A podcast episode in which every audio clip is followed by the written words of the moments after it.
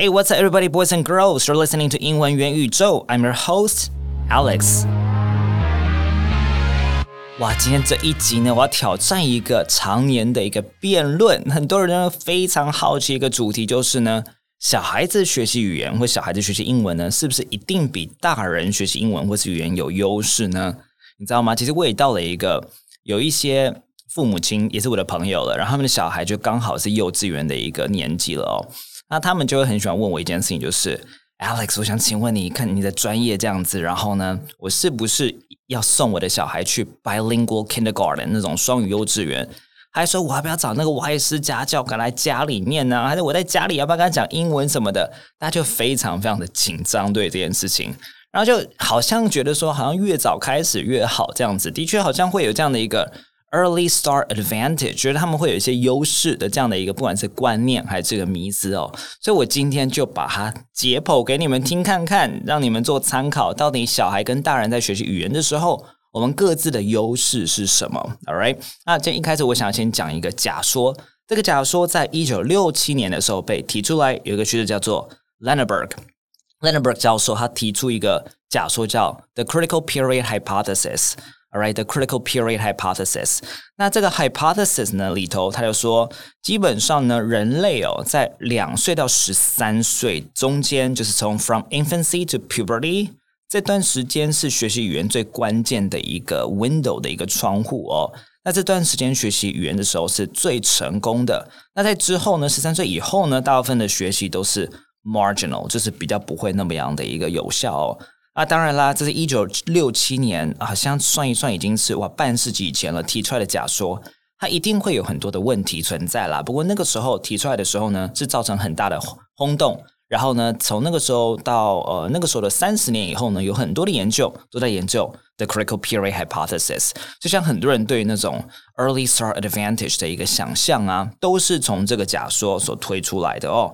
那我想要特别提及的是，其实这个假说当初提出来是针对母语习得哦，是 first language acquisition，不是针对 foreign language acquisition，像我们学习英文这样子。所以放在我们角度来讲，他在解释的是我们学习中文这件事情。所以我希望第一个先做个澄清哦，就是。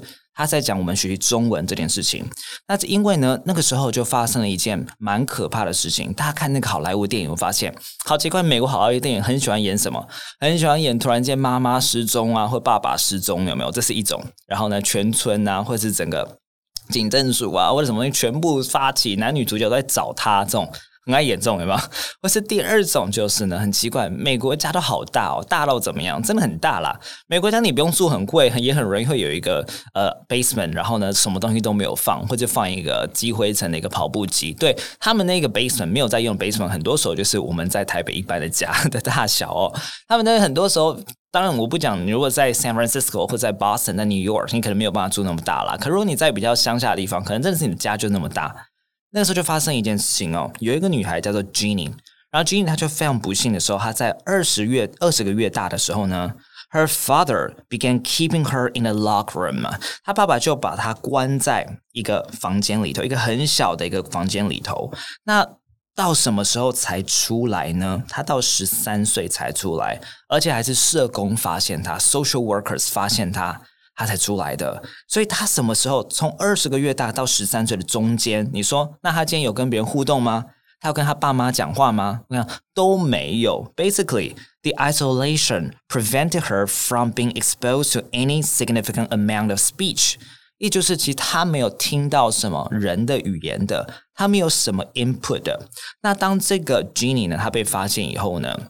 我不知道这个应该是信还是不信哦，就有非常多的神经学家、语言学家、心理学家、社会学家蜂拥而至去找 Jenny，为什么呢？因为平常你要做这样的一个临床实验非常的困难，谁会同意说哦，我愿意参加这个测验或这个测试，然后呢，你把我关起来这个 十几年，然后都不要给我 input 这样子，我都不要听到 speech，然后光也很微弱这样子，no social interaction。基本上找不到这样的一个人类会愿意做这件事情，所以 Jenny 那时候很自然的被这样的时候呢，哇，一堆的 researcher 就跑去想要研究 Jenny，就发现一件事情哦，他们发现说 Jenny 后之后啊，不管受到任何 researchers 的帮忙啊，去想要去 restore her language，其实 restore 这个字不见得是正确的，因为 restore 通常是它原本有，然后后来没有。我觉得应该是只用 build 把它建立起来。Jenny 她的语言能力，她的母语就是不好的，基本上她后来怎么努力都没有办法达到 native-like competence，就是母语的程度，她应该有的。所以她是一个没有母语的人，你可以这样讲。可她的其他面向呢？她的 non-verbal communication 就是不是语言相关性能力是非常的好的。那你发现很奇怪，所以 Jenny 是不是它可以给我们一个启示呢？就是其实这个从小到大这个 input 其实对语言还真的是蛮重要的。然后如果你光看这个案例这个 case 里，它虽然只是一个而已，sample size 很小哦。还有一个叫 Chelsea 的也是类似啦。By the way，好，二到十三岁是不是真的有这样的一个 critical period 呢？所以那个时候大家就非常非常风靡啦。好，但是我要先讲，在 Jenny 这个案例里头哦。其实他的单字词汇量是有在增加的，以及他使用语言的能力是还是 OK 还不错的。什么叫使用语言能力跟了解语言能力？举个例子，就是假设我今天问你说 How are you？那你知不知道怎么样回我 How are you 这个东西？或者是当我今天我听完一个东西，我看完东西，我说呃 That's interesting，你可不可以去？感觉到我的 attitude，我的态度是什么？当我在讲 that's interesting 的时候，我是真心的还是假意的？这个部分 Jenny 后来是没有问题的。好，可是他在基本上的一个，尤其是 phonological competence 跟 syntactic competence，可是在文法句构上面，在语音上面的能力是一直是没有达到母语的水准哦。那现在问题来了，Jenny 他今天被你知道锁在地下室，然后他没有办法习得他的母语。跟我们有关系吗？嗯，跟我们有关系吗？我们今天是我们中文都学的非常好，我们中文都是一个母语程度的中文。但我们今天我们要学第二外语的时候呢，或者我们学外语的时候，我们是不是有这样的一个 critical period？好，我可以可以直接跟你讲，就是现在比较新的研究比较支持的叫做 sensitive period，就是有一段时间是比较敏感的，它不见得 critical，不见得是说哇，那那那段时间你过了你就没救了，不是。只是相对 sensitive，那相对 sensitive 的意思就是，可能那段时间这个东西的学习，它会相对比较简单一点点。所以告诉我们什么事情？其实我觉得学任何东西，我们都要把天赋这件事情考量进去。如果你今天你本身是语言比较天赋的人呢，那这部分就算你可能十五岁才开始学，其实也不晚，你有可能把它学好。可是 sensitive period 比较早开始，early start 带给我们的好处就是。不论天赋，不管你今天天赋如何，如果今天你可能你从三岁开始就在学习某一个外语的时候呢，也许我只能说也许，可是 very likely，今天它可以弥补你可能相对没有天赋的这件事情。好，如果你比较没有天赋的话，语言天赋的话呢，你有可能如果你今天开始学英文是十五岁，那你就会相对比较辛苦一点点了。所以它背后都是有非常非常多的 factors，那更不用说就是你身处在的环境，你的。external factors，你的外部的 input 的量，这个当然也会影响到你最后的一个 outcome。所以我觉得讲这个 sensitive period 跟讲的 critical period 一个最大的一个问题跟盲点就是啊，其实任何的学习语言的成功。它就是很多很多的变因，很多很多的 variables，很多很多的 factors 一起怎么样，一起结合在一起的，所以没有办法说哦，我今天他三岁就开始学，另外一个人八岁就开始才开始学，所以三岁那个人一定会学的比较好，没有这件事情，因为你要看三岁那个人学习比较好，是他只是 early start，但是他后来是没有 motivation 的，因为他没有接触到好的 input，以及还有很多很多，如果他都没有去。满足这样的要件的话呢，那他也不见得会学好。所以我觉得很多的父母亲啊，或很多人在讨论说，哦，到底是早学比较好，还是晚学比较好这件事情。其实我觉得哦，除非你真的真的希望你的孩子他的发音是非常像母语人士的，就是你一点 accent 都不希望他有，那的确会有 early start advantage。如果他今天很早就开始学这个语言，然后他接触到的 input 都是很好的时候，那的确他比较有机会。好做到没有 accent 这件事情，但是我们要反倒去思考一件事情，就是你的孩子有在追求。没有 accent 这件事情吗？以及反倒是最后一件事情，就是 speak completely like a native speaker of English。What does it really mean？呢就是母语者到底是什么意思？这件事情，以及呢，听起来像是母语者这件事情，对于不管你在职场上面、在工作上面，以及你在整个人生上面，它的意义是什么？也许它没有意义，也许它有意义。这个我们要去做一个论断。好，那我刚刚说的是 accent，但如果你今天你追求是啊智慧量，就说你对于你的孩子的要求是，你希望他以后呢进十。丹佛大学，你希望他以后去哥伦比亚大学。那我跟你讲，accent 它的 pronunciation 可能不是最重要的一个部分，最重要部分可能会是它的智慧量、它的阅读量。那如果是这样的话，我跟你讲，从 Genie 的例子案来看也好，从很多研究来看很好，智慧量这种事情跟 age 它的 correlation 它的相关性其实很低的。意思就是，不论你今年几岁。智慧量都是可以冲得起来的，所以你有看过那种，不管是什么赖世雄老师啊，还是刘毅老师，还是以前方有义老师呢？很多他们都是什么哇，四十岁啊，或者是三十几岁才开始苦读英文，然后背字典的。哎，他们的智慧量有的时候也是非常的多。他们有受到没有 early start 的影响吗？其实没有，right？所以反而去思考说，哎，今天。你知道你要进入一个名校，好，他或者你今天想要给你的孩子一个精英教育，或者是你想要进麦肯锡工作，你想要进高盛工作，你想进 Morgan Stanley 工作的英文能力要好，那这个英文能力好，它的指标它的意义是什么？反而不是你知道一股脑儿的什么都不去思考，就去思考说哦，呃，早开始好，反正就是轻松就对了，反正就是啊，它的 pronunciation 一定会比较漂亮就对了。我觉得反而要去。好好的去思考我们的迷思，或者我们做任何的决定，或者我们有任何的想法背后，它到底有多复杂的、多少的变音在控制这件事情。好，所以。为了让大家比较好消化今天这一节内容哦，我想要最后提出来几个论点哦。第一个就是帮我记得，就是智慧量是相对不受到影响的。所以如果你现在在听，你已经超过十八岁，超过二十岁，不要担心你的智慧量，还有一个学术写作能力哦，基本上都是可以超越母语人士的。这是一个好，然后再来就是呢。今天有没有 early start？最容易影响到的是发音。但是我说真的，发音其实我觉得我们我我在第一集讲过嘛，不用追求完全没有 accent 这件事情。我们追求我们的 pronunciation 没办法正确，然后呢有没有办法不要有那种很错误的 pronunciation 导致于误会的，好，会导致于我们的专业形象受影响的。我觉得我们追求这个就可以了，不用追求完全的 accent 是好的。为什么？因为有些人连中文的。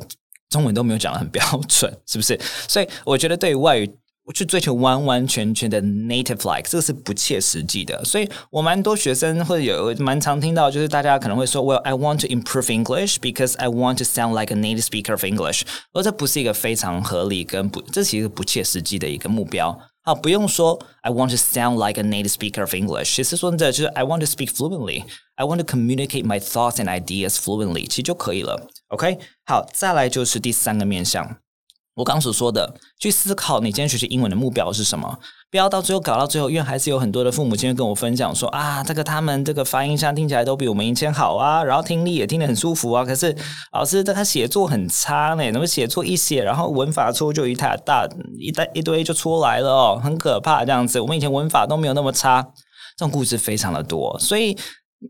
也要记得，有的时候，如果你的写作能力、你这个文法句构能力，你要打起来，你的母语要好，哎，所以也不要去忽略学中文这件事情，不要把中文学好。你不要看我现在做英文的事业，我以前有两年是当国文小老师的，所以有些人可能说，哦，我中文听起来已经有一点美国腔或什么的。好，这可能语音上面被影响到一点点，可是我的中文整体，你觉得我平常写文案，我平常写讲义，能够这样一直出，我的中文写作能力不好吗？一定也是有能力的，所以一定是中文的写作能力，一定有一个既定的一个水准以后呢，然后才讲英文那个外加上去，right？如果你今天是完全在台湾的环境啦，除非你今天是你知道家里面有好多好多的资源，right？你从一岁开始就家里面有什么德文家教、有法文家教啊，有中文家教、英文家教，那个另当别论。但是可能台湾一万个人里面，或是十万个人里面，只有一个人有这样的一个财力水准做这件事情。那会说 good for you，right？的确，小孩子像海绵一样，一开始的确可以是学很多很多语言，但是你还是要记得一件事情，就是他的母语。如果你们觉得他的母语是中文的话呢，那你要把他的中文顾好，尤其他的 literacy。什么是 literacy？他的阅读跟写作能力你要把它顾好，不然你会很像一个高楼。好，你要盖地基的时候，你地基不稳的时候，你其实没有办法盖上去。这会影响到你后来的 foreign language acquisition，你后来的外语习得也会受到一个限制。然后最后一个我所要讲的就是我们刚刚所说的，小孩跟大人的差别呢，我们都不要忘记一件事情：为什么小孩感觉好像学习语言会比较快？因为小孩时间很多。大人，你今天怎么样？我昨天还在我的 Instagram 自己分享一件事情，就是哇，我觉得自己住有好多好多事情要要烦恼哦。就是我觉得，哎，今天这个瓦斯又忘了抄啊，right？瓦斯表忘了抄，然后呢，呃，这个洗头时候发现 shampoo 快没啦，然后呢，啊，卫生纸怎么只剩三包啊？然后一下发现说，哇，在洗碗的时候呢，洗碗巾我很快挤不出来，甚至直接挤出来泡泡那种少度，你们知道吗？或者喝可咖啡，完蛋，我那个胶囊也只剩两颗，等等的。大人有好多好多事情要想，我还要想我的 podcast，我要进来录啊，我我实体课我要招生等等的，有那么多事情要照顾。那小孩他们所做的事情就是什么？就是学习。所以我们常常忽略这件事情。我们常对大人对自己很严苛，就是啊，我现在记忆力不好了啦，啊，这个我想要学习力啊，没有小孩那么强了。我常说，因为。我们长大，我们变忙了。你开始工作，所以你不是唯一的工作叫做学习。所以是不是你的学习能力一定下降？我说不见得，因为你的 problem solving skill 其实可以比小孩好。今天当你一个东西你记不起来的时候呢，你可能会去找 app，你可能会去把它抄在 Notion 上面，你可能会去找各式各样的 solution。这可能不是小孩子有的能力。你有一些 learning experience，你可能上家训班的时候呢，你学到啊，学习很多时候。呃，他是辛苦的，right？你今天可能学游泳的时候，你学瑜伽的时候，你上健身房的时候，当今天教练说啊，这个深蹲跟硬举，你觉得说两个东西好像有点分不开，你用什么方式帮助自己把这两个东西分清楚？这些都叫做 learning experience，它是可以转换到学习语言上面的。那这个绝对也是我们比小孩子还要好的，更不用说我们有更好的 cognitive abilities，我们认知能力啊，还是比小朋友好的。所以其实。啊，我想讲的是，大人不用特别的觉得说啊，我想老了啊，然后呢，学习语言一定学习不好，其实没有的。当然有很多很多的优势，相较于小孩子，以及真的只要方法用对，我们不用去 care 到底是什么 sensitive period hypothesis 还是 critical period hypothesis。那同时间，对于小孩子来讲，如果你是父母亲，今天要送小孩去 bilingual program 吗？我觉得比起送不送。这不是问题，而是你给他的环境长怎样好。那如果今天你送那个 program，他的确给他很好的环境，这环境你还要了解说语言习得的要件呢，对不对？才知道他是在什么环境。如果你今天的目标是你希望他的呃外语很流利的话，right？好，可从前如果你今天送这个 program，它虽然是一个 international program，可它里面更没做什么事情，一直花钱让他这边睡觉，一直花钱在让他那边做好像无意的事情，在写作业等等的，那那样的环境当然也是不好的。反观今天，如果你是从一般的公立学校，或者一般相对于不会很贵那种公立学校，可是你可以给他一个学习语言习的比较好的要件，给他一个环境，那这个时候其实不管怎么样，他都是可以。学习的不错的，也这是成立英文元宇宙这个 podcast 一个很重要的一个初衷啦，就是希望用一个比较口语、比较简单的方式，让大家稍微理解一下。如果你对于学习英文、学习外语很有兴趣的话，有哪一些 conditions，哪一些要件是我们需要的，我们就可以不论今天我们有没有一个 early start，我们是两岁开始学、六岁开始学、九岁开始学，还是十五岁才开始学，我们都可以把它学习的很好。那今天的主题，希望你们喜欢哦。如果同样的你喜欢今天的内容，你想拿今天的 podcast 讲义的话，你只要 tag 我的 IG Alex Wan English，我就会把这个 Dropbox link 寄给你喽。All right, I'll see you next time. Bye bye.